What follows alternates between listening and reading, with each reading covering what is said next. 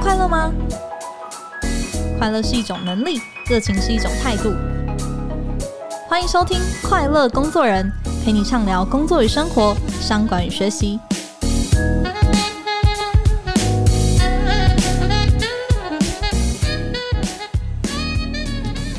大家好，我是 Cheers 快乐工作人的副主编邵敏。诶，今天在节目开始之前哦，我想要先来一个小测试。假如啊，今天在会议当中哦，当老板突然开口问，你会觉得冷吗？诶，听到这句话，你有什么反应？前面几集哦，我们有聊过，有越来越多的日本企业是很爱用台湾人的。那其中一个原因呢，诶，跟这个情境就有关系哦。一位在日本协助中小企业招募的顾问啊，就跟我们的记者佩明分享，诶，听到日本老板的这一句，你会觉得冷吗？一般来说，外国的工作者呢，会直接回应。我觉得还好，我 OK 之类的这样的回答哦。可是呢，台湾人哦，常常就会直接起身，拿起冷气的遥控器，把这个温度调高。可见呐、我们台湾人阅读空气的能力，诶，其实是有一定的 sense 哦。不过呢，如果要跟全世界可能最最讲究职场礼仪的日本人相比，我们还有哪一些的功课要补修呢？今天呢，我们为各位邀请到的来宾是跨国人事顾问公司宝盛纳 Pasona 台湾中区招募经理曾安丽 Willy。那 Willy 呢，前前后后协助了超过五百位台湾人进入日商企业，那同时也在全台各地的企业还有大学担任讲师，训练我们的工作者在不同阶段需要的职场生存之道。那我们就一起来欢迎 Willy。主持人好，各位听众大家好，我是 Willy。欢迎 Willy，哎，听说您刚好就是这两天从台中上来，也是要走访企业来谈职场礼仪的这一个课题嘛？而且您备课的内容，哎，好像是可以长达六七个小时的哦。是，没错。所以，我们今天可以听到一个精华浓缩版。没错。哇，赚到了！我蛮好奇的，因为刚刚其实有提到说，哎，台湾人可能在世界上会在评价来说是相对来说也蛮有礼貌的一个民族了。老师，您觉得在您接触的这些同学们，有些是可能诶、欸，学校的讲座，或者说被企业派来受训的，会不会多半都觉得说，诶、欸，其实台湾人应该已经是很会说请、谢谢、对不起的一群很有礼貌的人了。对，嗯，对，就像刚才主持人说的，其实台湾人已经算是与世界各国来说的话，对日本算是熟悉的。嗯，对，就是不管是文化的关系、地缘的关系，不过。我们常常把这个请、谢谢、对不起都挂在嘴里，这个我觉得我们台湾的这一块的教育算是有做到的，嗯、但是大部分我觉得以我在观察来讲，以我直接在现场在授课的观察里面，很多人真的都只做到形，对，哦，形式的形，形式的形就是一个形状的那个形哈、嗯。那我觉得比较没有办法做到心。那我常常在跟他们说，你们要做商业礼仪这一块，你们要学商业礼仪，一定要心形合一。因为只有心形合一，你才可以感动到对方，否则你这样子行礼如仪，是会让人家觉得是一种冷冷的，嗯，呃、不够感动，不够 touch 这样子。嗯，老师，你在我们刚刚开场前的时候也有先聊到吗？您是不是常常问学生一个问题？对，嗯，我常常在说，哎、欸，我们每天都至少跑了一两趟的这个便利超商吧？是，那最常听到的就是谢谢光临，欢迎光临。那到底有几个人曾经被这个谢谢光临跟欢迎光临感动过呢？就在这个教学的现场，通常没有人举手，嗯，基本上大家就不会被感动。那我就说，哎，既然是一个不会被感动的打招呼，为什么超商的店员每天都要做呢？他真的就是行，他可能是一种 SOP 式的职场，他只是应付公司交代的 SOP。嗯，对，嗯，但这件事情我们在很多日企里面就看到他们用非常高的高标准去要求，就是他们的员工不只是在第一线面对顾客的。那其实我们就常听到房间会流传一句话说：“哎，你在日本工作，你懂不懂商业礼仪？其实是比你那个专长哦来说，做人可能比做事还要重要的多。”哎，您自己看这是真的吗？我首先跟主持人稍微说明一下哈，这个比喻有一点极端了。哈，OK，对，那。但是我从结论来说，是是真的，真的是商业礼仪的重要性，甚至比高于专业。那为什么会这么说呢？我想说，我们先对于这个所谓的商业礼仪做一点点点定义好了。OK，我们现在所说的商业礼仪，可能不是嗯比较狭隘的哈，就是例如说在职场上我们那种行礼如仪的应对进退而已.而是广泛的一个定义，是包含所谓在职场上应该有的一些软实力。嗯，这些软实力大概就是，例如说重视团队合作精神的这种协作能力也好，或者是沟通技巧也好.都涵盖在所谓的商业礼仪里面。哇，对，哦，那这样子其实就很广了。对，所以呢，就是说，并非我们讲这句话的时候是在否定专业。对，专业当然也是重要的，但是大家试想看看哦，我们每一个人都是经过。层层关卡的面试才进到一家企业，对不对？那在这个层层面试关卡通过之后，你拿到了录取，其实，在某个层面来说，我们的硬实力是被肯定过的。没错，对。那将来你如果如何能够在企业里面平步青云的升迁，或者是受到上司的这个青睐或者赏识而提拔，这要靠什么？当然就是商业礼仪。嗯，这些软实力了。OK，那因为这样子听起来，商业礼仪它就非常非常广泛嘛，难怪可以讲的就是六七个小时都讲不完。那它可能是一个蛮重要的，在不同面向上面的 mindset。那日本的职场来看的话，您觉得哪一些商业礼仪，或是哪一些潜规则是蛮重要的？应该是说，我我觉得商业礼仪真的是为什么我可以讲七个小时的课哈？有时候一短则。半天，有时候长则一整天都在做这个所谓的企业的内训也好，或者我们办公开班，那企业从是呃各地这样过来哈。那因为商业礼仪真的涵盖的层面太广了，对，你看我们从打电话啊，或者是写 email、递名片啊、递名片啊、哦、上座下座啊，对不对？递茶水，甚至是接待应酬，这个层面都讲不完的。对，所以我常常说。呃，与其说是潜规则，不如说是黄金定律、哦、黄金规则。黄金规则，对，黄金也好，白金也好。OK，对，就是有两点要特别注意的。第一个就是，嗯、呃，很多东西就是你一定要多一点点用心，然后呢，释放出你的体贴。嗯，对，你的体贴。例如说，你有没有可能帮同事电话留言？哦，你你写的多清楚，或者是你只是随便 memo 一下？或者是你甚至连 memo 都不去记，就是我说的，就是多一点体贴，然后帮同事做一些电话留言啊，或者是主动帮忙。嗯，对，这是多一点点体贴。大家要知道哦，我们有时候去跟上司、主管做口头报告的时候，大多数的人都是敲了门以后进去就直接报告了。其实应该要怎么样？要在进去之前，先把你的报告内容整理一下。这是可以节省主管的时间。诶，怎么个整理法？整理法就是你可能从结论开始，那.你要准备几点，就是很清楚的条列式的一二三，对不对？然后最后呢，再提醒一下主管，我们得到了什么样的结论，或者我做了什么样的报告。那主管是不是马上可以全接收了？所以，所以就是你对你来讲，你你不会被主管。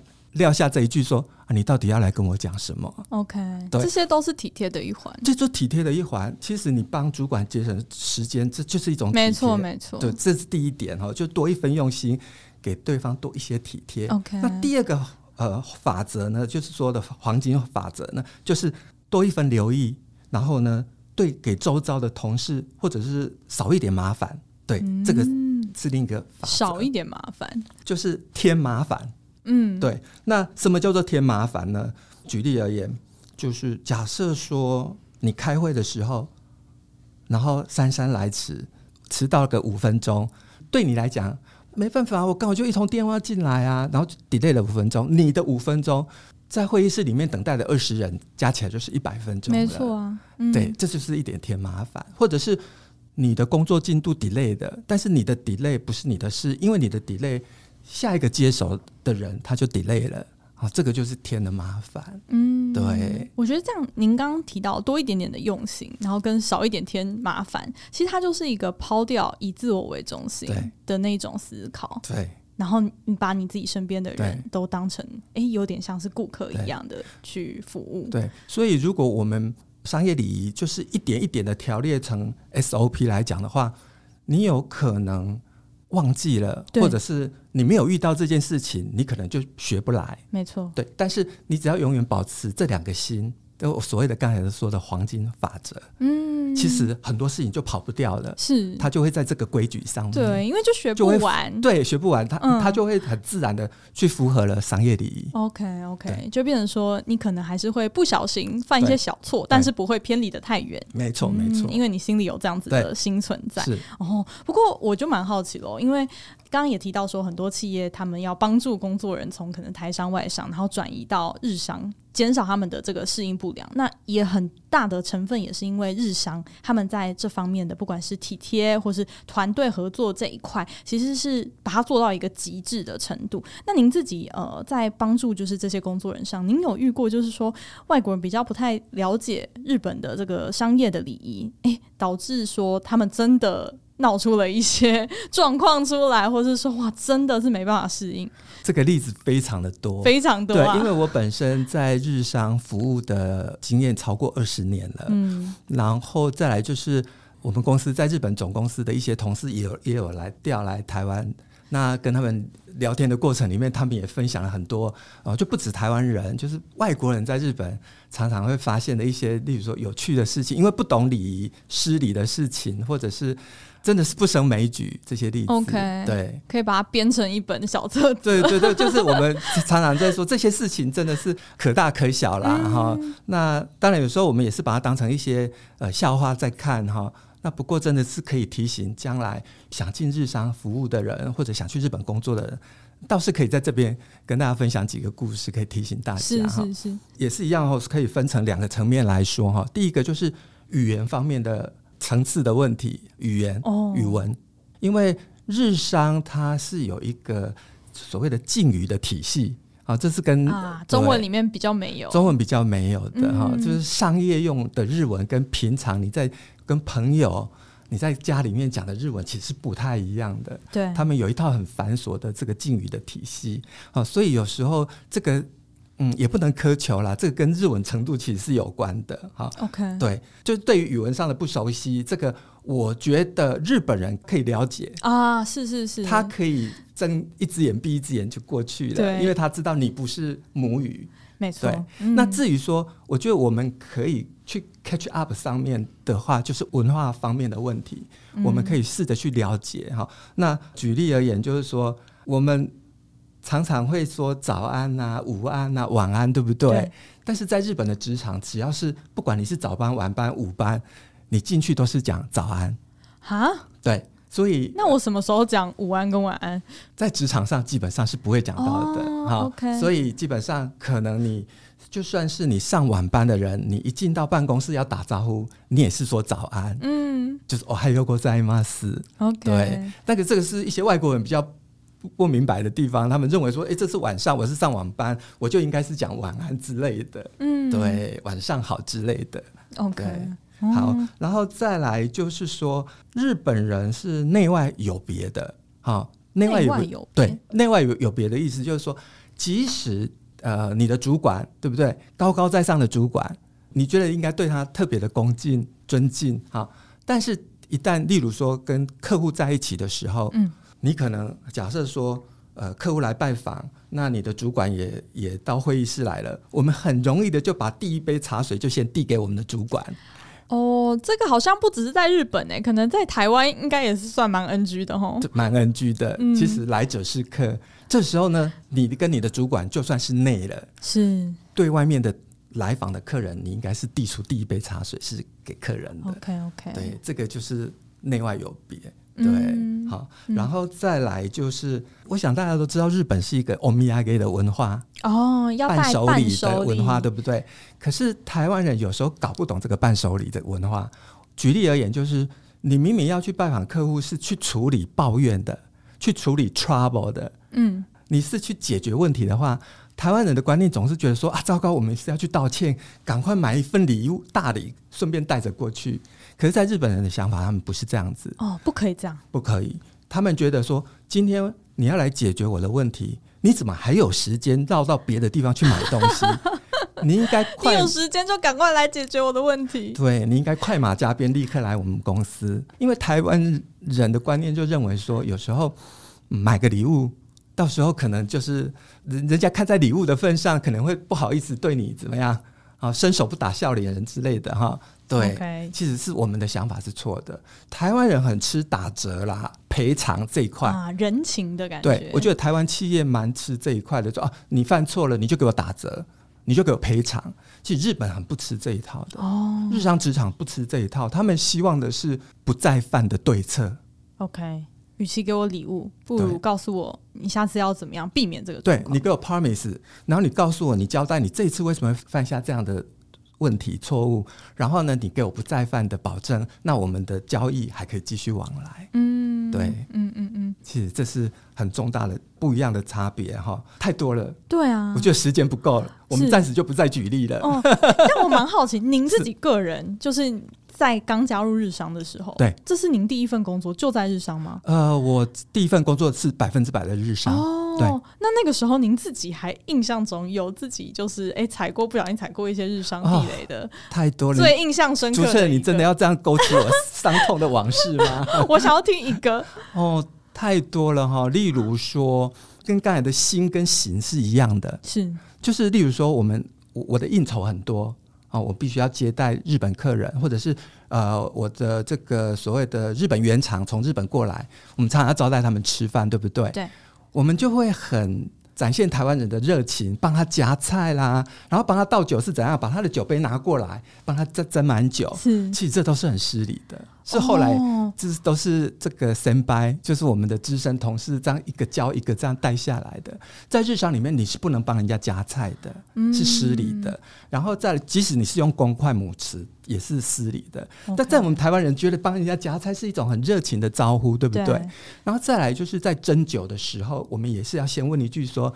一看他的秀感，要再添一点吗？然后呢，这时候我们两手应该是拿着酒瓶，然后帮他倒酒。所以拿酒杯的是对方，是客人。嗯、对，OK，这个都是我自己的一个一些经验。哇，这深深的、深深的感受到跨一个文化，很多东西其实都学不完，真的得在日常当中对。拿出那个观察力，对，尽量不要什么事情都是自己犯过错才学到，对。对嗯，是 OK。但刚刚提到，就是可能不管是语言还是文化面，它的确是比较在呃，你可能要去日本工作的话，会一定要补修的一个课题。但其实我们也听到一个很特别的是，日本其实好多工作者都告诉我们说，他们教育训练哦，一定会教新人三个字：报、联跟香这三个字。那报是这个报告的报，那联是联络的联。然后相是那个相互的那个相，那这三个字代表是什么样子的意涵？OK，那首先还是一样跟所有的听众简单的说明一下，我想听众有有部分听众应该也都大概听过哈，就是在这个报告、联络，我们说相谈就是商量哈，这三个字，呃，我们把它的第一个音就是第一个音。报告叫猴，然后第二个字连叫人，然后第三个字相谈的相，我们叫兽，这是连起来叫做猴练手。猴练手，对对，猴练手。哦、那猴练手呢？念快一点，猴练手其实是日本的一个单字，日文的一个单字。哇，完全不会日文。菠菜，菠菜，对，这个叫菠菜法则吗？对？对，这个就是我们所谓的常常听到的菠菜法则。哦，对。那去做一个联想，谁吃到菠菜会变得？很有力量，普派，普派，这个只是一个有趣的联想。你在职场上学会了这个爆莲香，就好像大力水手吃到了猴练手一样，嗯，就是变得凡事都可以迎刃而解。那日本从一九八零年代，好，就已经到现在四十年了，他们推这个猴练手这样子的哦，是全国的这个企业的文化共同都一对。一直在推这样，应该是说一九八零年代初期，原先是只有一家公司，一家证券公司，他们的社长在推所谓的内部的一个活动，嗯，他们希望内部的员工都能够尽量做到呃事事报告，然后呢有事联络，遇事商量。哦，对，结果呢，后来这个社长把这个活动写成一本书，这本书变成了一个畅销书籍。之后呢，每一年。都有类似的书籍一直在推出，一直推出，所以它算是一个嗯畅销的书哦，它算是一种畅销的书籍。到现在，我到日本去去书店，嗯，在书店上各个书局里面还是可以看到很多有关于报告联络相谈的书，它已经变成一一个理论了，okay, 一个经营管理学了。哦，所以四十年来，就是这个菠菜法则是历久不衰的。您刚刚提到报联相，其实这三个字分别代表的是事事报告、有事联络跟遇事商量。遇事商量。那我们在这边稍微休息一下哦，因为其实哎，这一块不只是在日本的职场很重要，那可能它会用在台湾的职场上面，有没有一些需要特别留意，然后跟落地的时候，哎？可能有一些错误，我们可以去避免的。我们在这里稍微休息一下，等一下回来。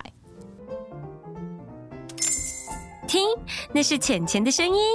当你不只要薪水，更想要有好生活，实践自我价值，国泰世华 QBAP 让你无痛体验一站式数位金融。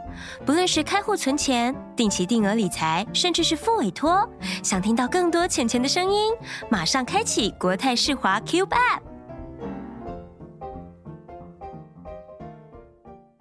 欢迎回来。我们刚刚有提到说，其实这个有很多的黄金法则，然后再加上诶，日本有这个流传四十年的菠菜法则。那可能很多人听到这些东西，当下可能第一个感觉是会觉得诶，有点八股。但其实很多潜规则，它之所以会存在，它一定有它一定的道理嘛。那在台湾的职场中，就是刚刚提到的这个“报联详”三个字，我们可以有一些什么样的地方是可以向日本人来学习的呢？OK 哈，我觉得台湾企业真的可以就是取其精华而致用，是好这自用这样子哈。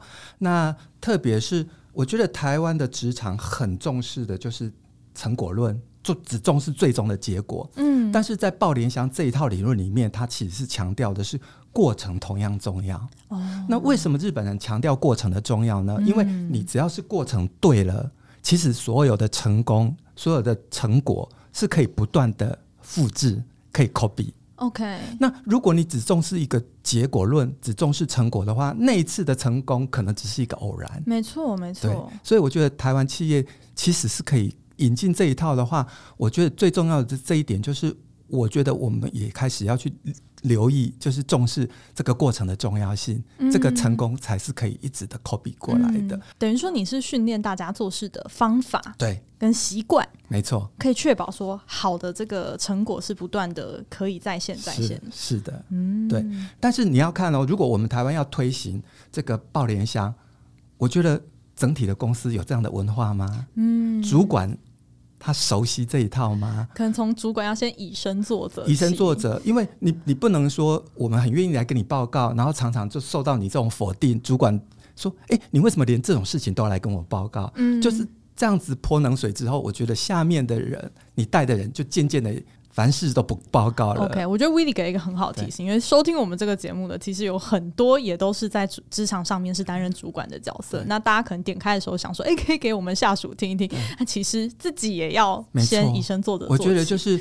在上位的人，其实要先营造出一个我公司的内部文化是欢迎报联详的。OK，好，那接下来我想要邀请 Willy，就是一一去拆解，就是报联详这三件事情：事事报告、有事联络、遇事商量。那从事事报告开始，有什么样子的准则是我们可以就是建议工作人养成的习惯？OK，好。我们到一家公司去，对不对？好，新人开，我们从新人开始来说的话，我们不会一一到一家公司，我们就打开电脑，我们就开始工作。我们所有的工作都是来自谁？主管、上司的交办，或者是客户的交办。所以，既然你的所有事情都是来自交办，才会开始工作的话，你有交办有指示的话，就会一定有报告这是必必然的。所以大家要知道，报告是义务。是义务，是是是义务。就算主管没有特别叫你上台，对，然后再来就是中途报告跟结果报告一样重要。因为台湾人很习惯一点，就是我做事情还没做完，你叫我去报告什么？我完成了以后才来跟您报告。嗯、但是在日商里面，他希望你在中途，如果这一个 project 或者这一个所谓的包括业绩啦各方面，呃，在推行任何的专案。他希望你在中途就来跟我报告，因为我需要掌握你是不是走错方向了，嗯，所以我才可以来得及指示你赶快修正过来。OK OK，对，处处防止错误，嗯，对，所以中途报告也很重要。然后再来就是你可能要衡量报告所需要的时间跟地点。大家应该最近都很常常听到一些呃，在经营学在教我们说如何利用短暂的三三十秒电梯时间，可以跟主管做怎么样的报告，对不对？嗯、当然这是很好的事情，但是你在做报告的时候，你要衡量每一件事情可能它的复杂程度，所以你要去预约主管的时间，你可能要预约 booking 一下会议室。对，所以这个也是很重要的。哦、OK，不是有事没事就去打扰一下主管。对对对，嗯，然后然后再来就是有一件事情我也要提醒，就是特别是在日商哈的听众朋友们，因为日商的主管他有可能四五年就会调回日本回去，然后再派新的人过来，对不对？对，这大家都知道的嘛。哈，他们那每一个主管有每一个主管的脾性，所以。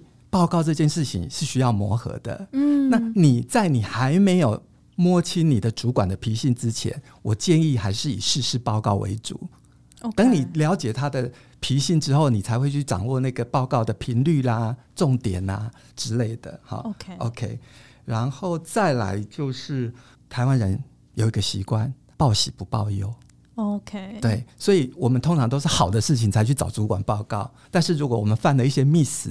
或者遇到了一些 trouble，我们都想自己把它盖住，自己先解决，对不对？嗯、但是日本主管他反而，他当然很高兴听到好的消息，但是对不好的消息，他们也很欢迎，因为我才我可以来帮你的忙，一起来解决。嗯，对，这是我觉得台湾。在职场上一些习惯可能跟日本不一样的地方，这个真的是也必须要给多一点点主管的提醒，就是说，当员工给你坏消息的时候，你怎么去反应？你是先责骂，还是说想办法怎么样子去协助他？这会影响到 他接下来愿不愿意事实报告。对，这个就是能不能够形成这样子报联乡的整体的一个公司的这个氛围，是就是这样子。如果你一开始就是一听到这样不好的消息，就先开始责难，对，生气。我觉得这个就会把这个爆联乡的这个效果减低很多。嗯，嗯，我觉得听 Willy 在讲这个，我也是蛮有感觉的。因为其实，呃，很多的工作有时候主管也忙，他下面管辖的人多，他其实不知道大家每一天在做什么。那如果说只看结果的话，有时候哎，那个结果不尽人意的时候，就会觉得哎，好像是。这个同仁不是那么认真，或者哎，平常是不是有在偷懒的？可是你其实养成一个事事报告的习惯，一方面是主管他可以帮你校正你的那个做事的这个过程，另外一方面他其实也会看到你在过程中其实不断的有在做付出，有在努力，对，有在贡献，是，对，所以这绝对是刚刚讲，虽然是报告是义务，但其实我觉得这个对个人来说，对，这是很加分的 performance，对不对？嗯，对，不一定是要真的是很严肃的一个 meeting，其实一封 email。一个讯息，它也是事实报告的一环。对，没错。OK，OK。那另外，我们就谈到就是有事联络这一块的“联”这个字了。那在这一方面，Willy 有没有什么样子的提醒啊？什么叫做有事联络？好，那因为日商呢，它是一个，我觉得是再也没有一个职场哈，是比日商更重视团队合作。嗯，对不对？他们是集体主义的对对，就是非常极致。就是我觉得在世界上已经没有任何一种。职场文化是比日商更重视团队合作的，嗯，所以在日商非常的重视，就是情报共有。所谓的情报，我们就翻成资讯啊，哈，OK，对，情报共有这一块，他们非常的重视，所以他们也是觉得说，你得到了第一手的资料，或者是呃任何的资讯、任何的情报，你可能要立刻的传达出去。那如果说要去拆解它的话，那我觉得就是在做。报联乡的联络这一块的时候，有三件事情可能可以提醒大家稍微注意一下。第一个就是动作要快，什么意思呢？就是既然确定是要联络的事情，要尽早联络，嗯，然后不要拖延。因为我觉得我们常常都随时都临时又有新的事情插入，你本来想说啊，这个我待会再来联络，有可能你就忘记了，对，就会耽误到一些事情，对不对？然后再来就是情报要确实，刚才也是说动作快。第二点就是情报要实，嗯、啊，那你联络你可能要掌握所有的状况之后，然后怎么样才去做联络，而不是很分段式的去联络啊啊！我刚才发了一封 email，我在修正，我在修正，我再度修正 啊，这这这个才是我的 final 版本。你要全盘的掌握以后，你赶快去联络。那这个联络呢，是根据事实。因为既然是联络的话，嗯、你不能有说啊，这是我观察的，这是我推测的，这是我猜测的，这样有点浪费对方时间。对，所以我的预测跟是事实，这是需要去拆分的。那最后一点就是对象要准，嗯，对，就是该联络的人你不能遗漏。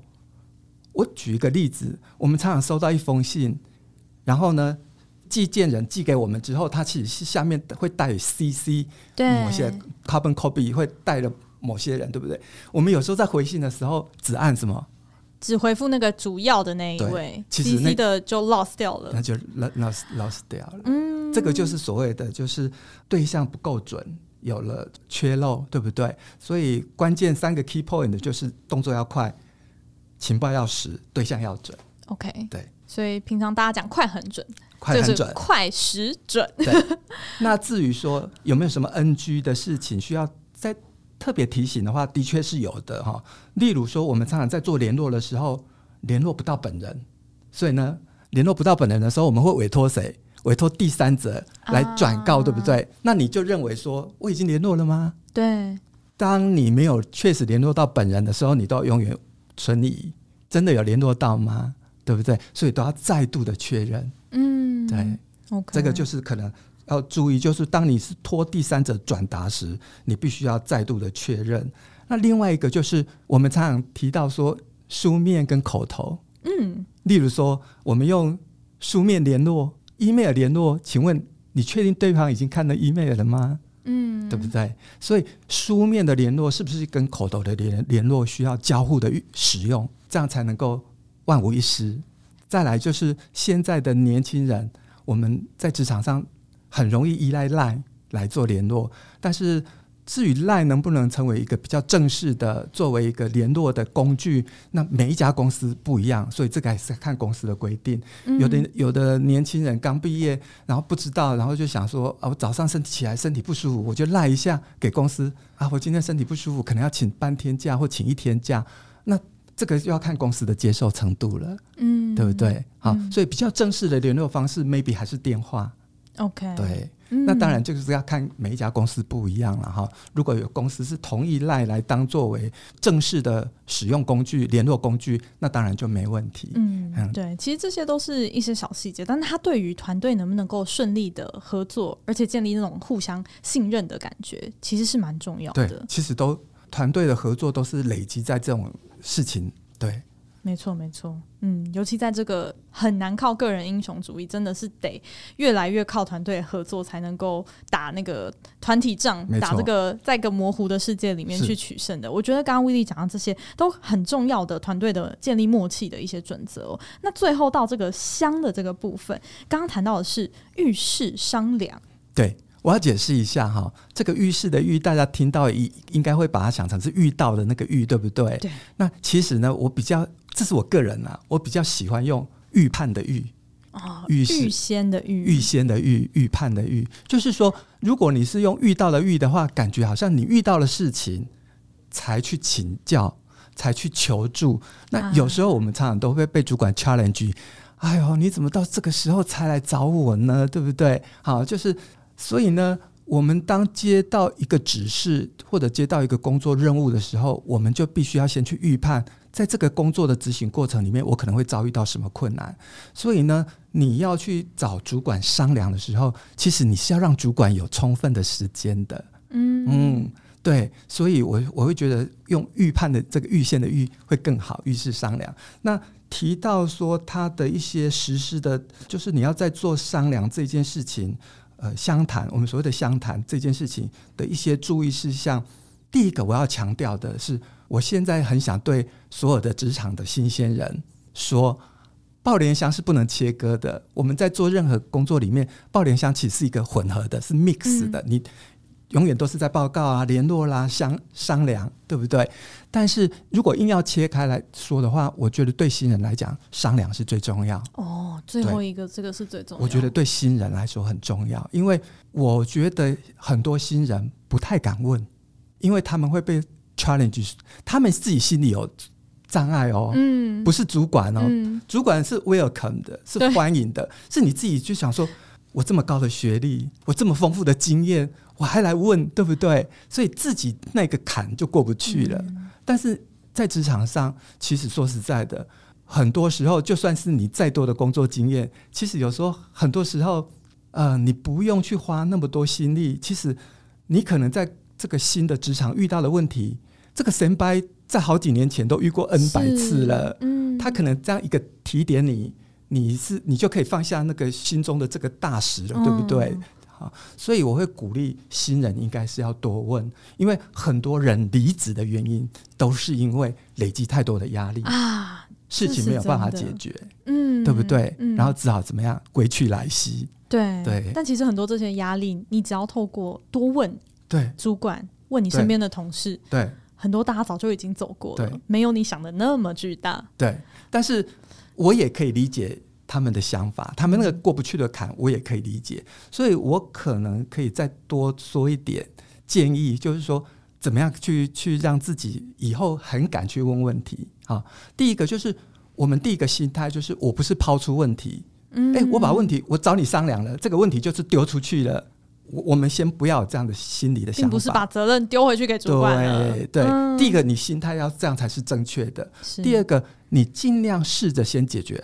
那你提出一些方案，例如说 A、B、C 三个方案，嗯、你应该是这样去找主管说：我现在遇到这个问题，我不晓得用用 A 好，还是用 B 好，还是用 C 好？